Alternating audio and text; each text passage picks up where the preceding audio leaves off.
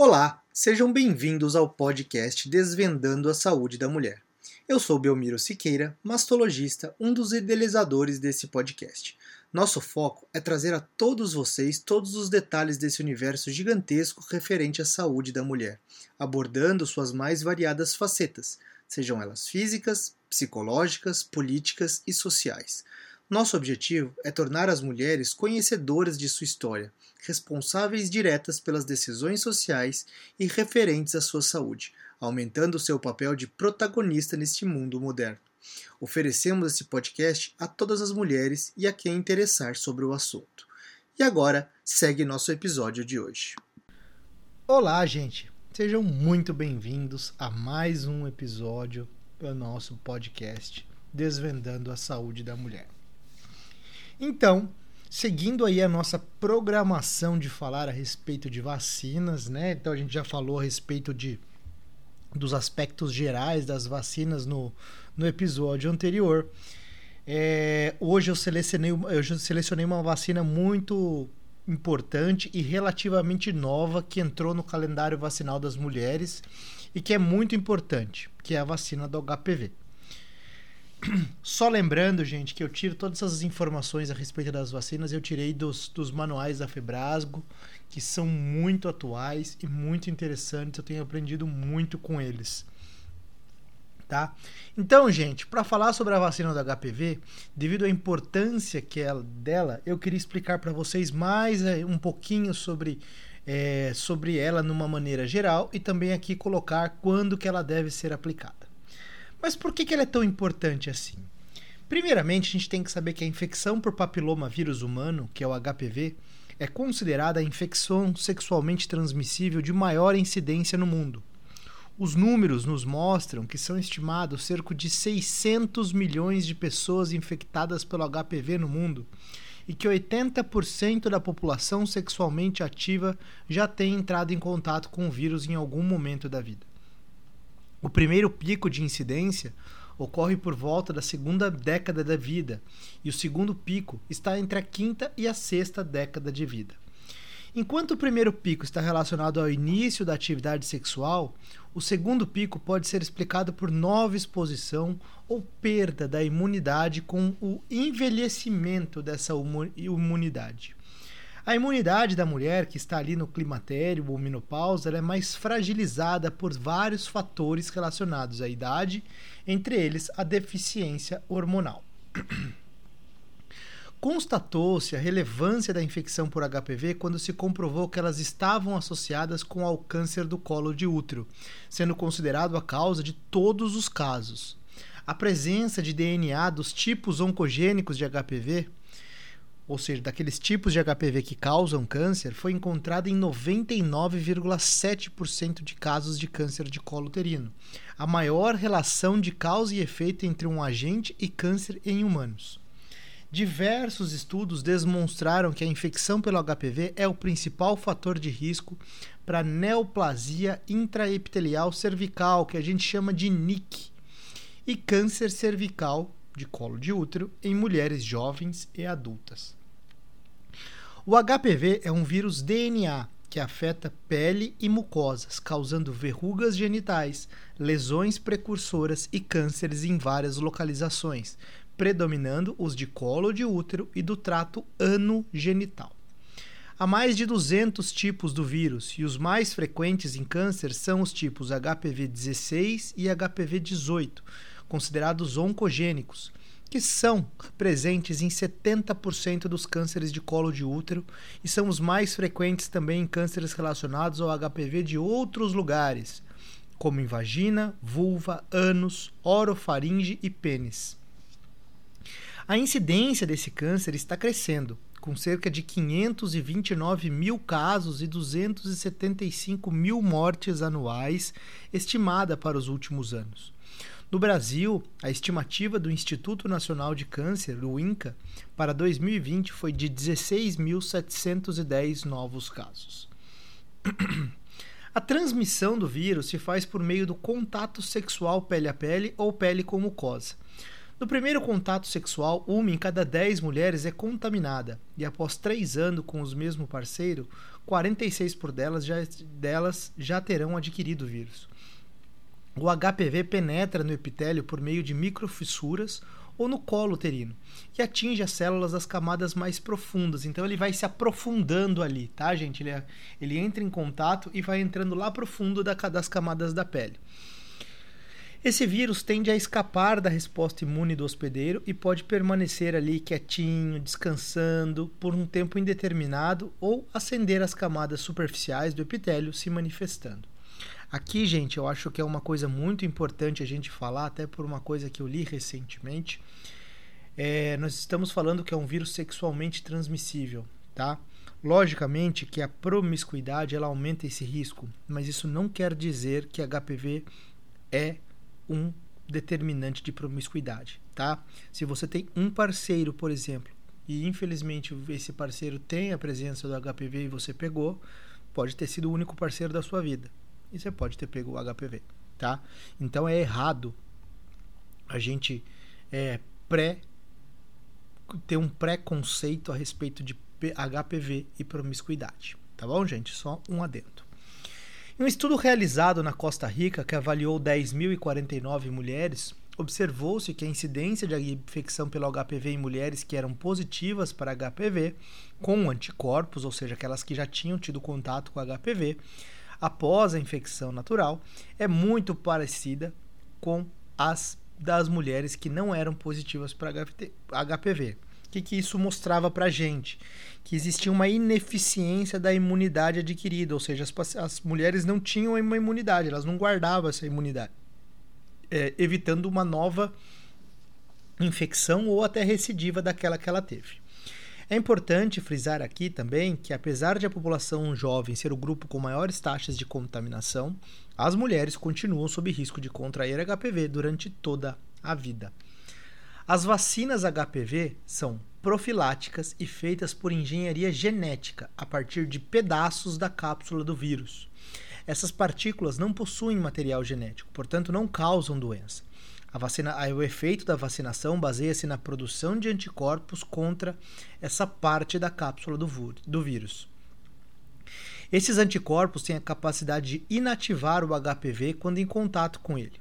Porém, se a infecção ocorre, o vírus entra na célula, os anticorpos da vacina não funcionam. Por isso, a eficácia máxima da vacinação ocorre quando ela é aplicada antes do risco de infecção, ou seja, antes do início sexual. Por outro lado, estudos mostraram também proteção nas mulheres que já iniciaram vida sexual e naquelas tratadas por lesões pelo HPV, uma vez que a infecção natural não leva à produção de anticorpos suficientes nem duradouros, e a proteção adicional vacinal acaba sendo um ganho importante. Existem evidências, inclusive, também da redução das recidivas com a aplicação das vacinas naquelas pacientes que já têm o HPV. Existem duas vacinas com diferentes características aprovadas pelos órgãos regulatórios no Brasil. A gente tem a vacina quadrivalente contra os tipos 6, 11, 16 e 18 e a vacina contra o HPV oncogênicos tipos 16 e 18. A partir de 2007, começou o primeiro, pro, primeiro programa populacional de administração da vacina HPV, no caso, a vacina quadrivalente na Austrália. Depois, estudos avaliaram as reduções da infecção por HPV, que mostraram redução de 90 a 97% ao redor do mundo. Não há registro de eventos adversos graves relacionados, ou seja, as vacinas contra HPV existentes estão se mostrando muito seguras. Por isso, a indicação é para a adoção universal da vacina HPV em programas de imunização dirigidos a meninas e meninos antes do início sexual. Com essa ampla cobertura, a gente espera diminuir substancialmente a morbidade e a mortalidade por doenças atribuíveis ao HPV em todo o mundo proporcionando um grande avanço na saúde pública global. Em 2014, o FDA, lá, que é a agência regulatória americana, aprovou a vacina nonavalente de HPV, que inclui cinco tipos a mais além, além do 6, do 11, do 16 e 18, ainda 31, 33, 45, 52 e 58, aumentando ainda mais o potencial de prevenção de câncer de 70% para 90%. No Brasil, essa vacina ela foi aprovada pela Agência Nacional de Vigilância Sanitária, Anvisa, em 2017, mas ainda aguarda licenciamento para utilização, ainda sem previsão. As vacinas HPV são altamente imunogênicas, ou seja, alta capacidade de gerar imunidade, e capazes de proteger o indivíduo contra as neoplasias intraepiteliais cervicais grau 2, então é NIC 2 ou pior, em 100% dos casos. Tá, gente? Então ela protege contra 100% dos casos. A vacina quadrivalente tem se mostrado eficaz em prevenir neoplasias intraepiteliais de colo de útero, vagina, vulva e ânus para os tipos virais contidos na vacina, também prevenindo infecções causadas pelos tipos 6 e 11, responsáveis por 90% das verrugas na região genital e lesões em colo uterino de baixo risco. Ainda mostrou-se eficiente contra metade das infecções por HPV. Estudos com a vacina bivalente, aquela que só tem dois, demonstraram que os títulos de anticorpos após a vacinação são até maiores que a infecção natural em até 11 vezes, tendo persistido elevados por mais de 10 anos. Mulheres sexualmente ativas e aquelas que já tiveram infecção pelo HPV não têm contraindicação em receber a vacina. O tratamento das lesões HPV induzidas associado à vacinação pode reduzir a recorrência da doença, podendo reduzir a chance de, de ter uma nova infecção de 66% a 85%, até mesmo nas lesões cervicais de alto grau. Bom, mas e aí, quais são as indicações, né? Segundo as, a Anvisa, as indicações das vacinas contra HPV no Brasil. Antes disso, gente, eu, falo, eu vou, vou, só corrigir aqui. Vamos falar um pouquinho mais, a gente, pra gente fazer, falar sobre a, a, a indicação um pouquinho depois.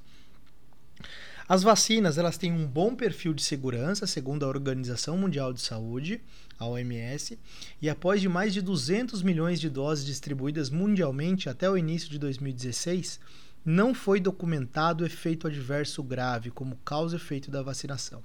As vacinas contra HPV apresentam mínimos efeitos adversos, 10 a 20% mais ou menos, que em geral são dor, inchaço e vermelhidão no local da injeção.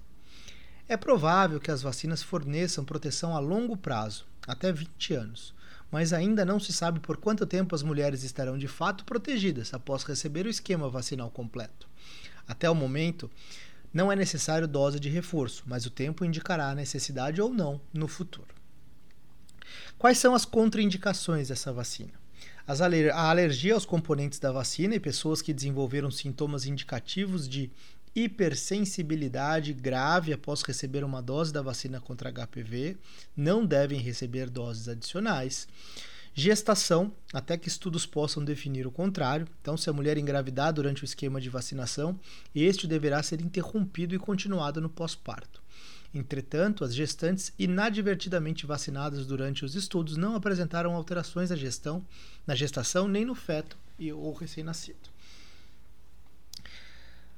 A vacina HPV quadrivalente, então aquela contra os, os tipos 6, 11, 16 e 18, foi a selecionada para o Programa Nacional de Imunização, o PNI, e as indicações atuais incluem. Vamos lá, nas unidades básicas de saúde, a vacina HPV 4 está disponível para meninas de 9 a 14 anos e meninos de 11 a 14 anos no esquema de duas doses. Então, é agora com zero e depois seis meses pessoas de 9 a 26 anos também em duas doses, uma agora e seis meses, uma nesse período e uma seis meses depois. É, pessoas de 9 a 26 anos nas seguintes condições. Com quando, quando que a gente tem que vacinar pessoas com 9 a 26 anos? Com HIV AIDS, transplantadas, pacientes oncológicos em tratamento com radioterapia ou quimioterapia podem ser vacinados em unidades básicas de saúde ou nos centros de referência, que são os CRI. E para essas pessoas, só corrigindo o que eu falei, gente, a pessoa, a, a, o esquema não é com duas doses, é com três doses. Então você vai dar uma no momento, uma dois meses depois e outra seis meses depois. Nos serviços privados de vacinação, as duas vacinas, HPV2 e HPV4, estão disponíveis. Então, algumas recomendações. O melhor momento para vacinação é antes do início da atividade sexual, para se obter eficácia máxima. Não há indicação para a realização de exames antes da vacinação, nem mesmo para avaliar a presença de HPV. A vacinação deve ser indicada mesmo a mulheres e homens que já iniciaram atividade sexual. Mulheres e homens com infecção atual ou prévia por HPV não apresentam contraindicação ao uso da vacina. Na presença de infecção ativa, seu uso não interfere negativamente na doença e pode ter papel no futuro contra outras infecções, reinfecções e diminuindo a recorrência da lesão precursora de colo, vagina e vulva. Não há contraindicação para vacinar mulheres até 45 anos ou mais, dependendo da vacina utilizada, pois as vacinas são imunogênicas e seguras para várias faixas etárias, devendo ser individualizada para cada paciente. Logicamente, a utilidade dessas vacinas com o passar da idade dependerá do risco de exposição da pessoa a novas infecções. A vacinação HPV ela foi iniciada no, no Programa Nacional de Imunização em março de 2014, com a meta de atingir 5,2 milhões de doses em meninas entre 11 e 13 anos de idade. Em 2015, a faixa etária foi ampliada para meninas de 9 a 10 anos. Em 2016, foi acrescida a vacinação para mulheres até 26 anos que convivem com aquelas alterações que a gente já falou. E em 2017 houve ajustes com a liberação para utilização em homens e mulheres de formas semelhantes e portadores de outros tipos de imunossupressão. O Brasil é o primeiro país da América do Sul e o sétimo do mundo a oferecer a vacina contra HPV para meninos em PNIs. Por isso, ginecologistas e obstetras precisam se conscientizar do importante papel no controle futuro de doenças de suas pacientes e da população em geral. Assim, é necessário avaliar e atualizar o calendário vacinal do adolescente ou da mulher adulta em relação a todas as vacinas, de acordo com a faixa etária. É muito importante que os ginecologistas não percam a oportunidade de prescrever a vacina disponível no seu país para as pacientes dentro da faixa etária não sendo indicado esperar até que esteja disponível no Brasil, por exemplo, a nona valente. Somente dessa maneira não se perderá a janela de oportunidades para vacinar adolescentes antes da exposição sexual, apresentando eficácia e segurança confirmadas. É importante a gente ressaltar que a administração da vacina HPV não substitui ações de promoção da saúde. Portanto, pacientes vacinados devem receber orientação quanto ao uso de preservativos para prevenir infecções, infecções por outros tipos de HPV não incluídos nas vacinas e outras infecções sexualmente transmissíveis. O rastreamento do câncer de colo de útero deve ser mantido, que é o Papa Nicolau. A vacina contra HPV e o rastreamento são métodos que se complementam para dar mais proteção à mulher em relação ao desenvolvimento de neoplasias genitais, por prevenção primária evitando a infecção pelo vírus e por prevenção secundária, que é através da detecção de precoce de lesões precursoras. Só para a gente lembrar dos conceitos que a gente já aprendeu em vacinação, o intervalo mínimo entre doses é muito importante para uma melhor resposta imune à vacina.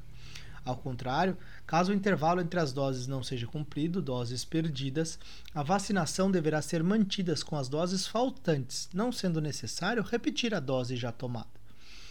As vacinas contra HPV são exclusivamente profiláticas e não apresentam indicação para tratamento de lesões ou infecção pelo HPV já existentes. Porém, como já falamos, não há contraindicação da associação de vacinação com tratamento, pois inclusive até os estudos têm mostrado diminuição da recorrência da doença. Inclusive, atualmente, a vacinação contra HPV é uma das estratégias a ser adotadas após o tratamento das lesões no colo.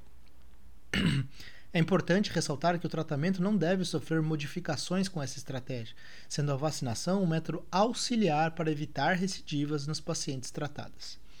A diminuição das recidivas tem impacto importante na redução da mortalidade por câncer de colo de útero, na prevenção de desgastes físico e psicológico da paciente e na diminuição de risco de complicações com futuros tratamentos.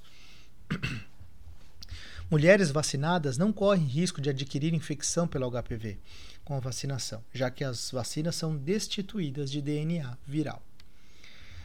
No primeiro ano de programa de vacinação contra o HPV do Ministério da Saúde e da Educação, PNI, iniciado em 2014 usando as escolas, foi alcançada ampla cobertura vacinal da primeira dose, tendo-se ultrapassado a meta estabelecida. Entretanto, a partir da segunda dose e até 2020, a vacinação passou a ser praticada apenas nas unidades básicas de saúde, resultando em queda das coberturas vacinais.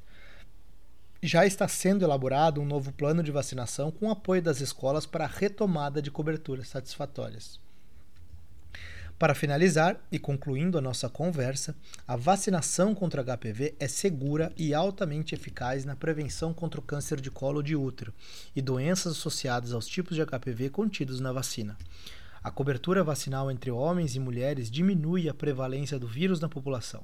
Mas apesar disso, a orientação atual é manter o rastreio periódico do câncer de colo de útero e prevenir outras infecções sexualmente transmissíveis.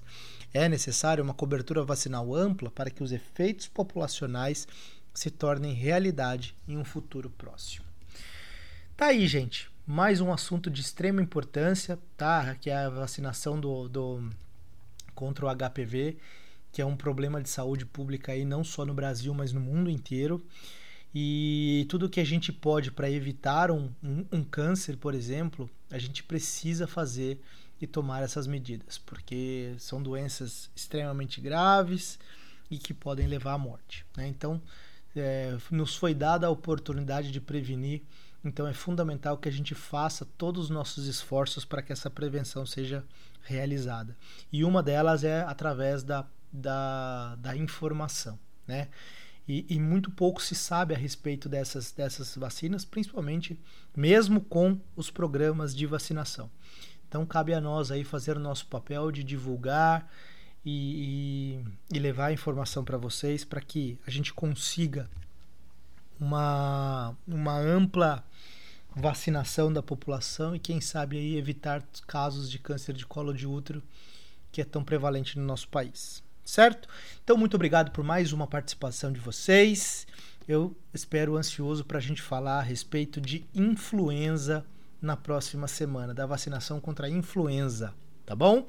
Muito obrigado e até a próxima. Muito obrigado por estar conosco no episódio de hoje. Ficaríamos muito felizes em ouvir as opiniões, sugestões e comentários a respeito do conteúdo nas nossas redes sociais, arroba dr.belmirosiqueira e arroba Siqueira, ou qualquer plataforma em que vocês estejam nos ouvindo. Nosso objetivo aqui é apenas educativo com o fim de levar a informação ao maior número de pessoas possíveis. Nosso trabalho aqui não tem o objetivo de substituir uma consulta médica. Então, em caso de qualquer dúvida a respeito de sua saúde, procure seu médico. Até a próxima.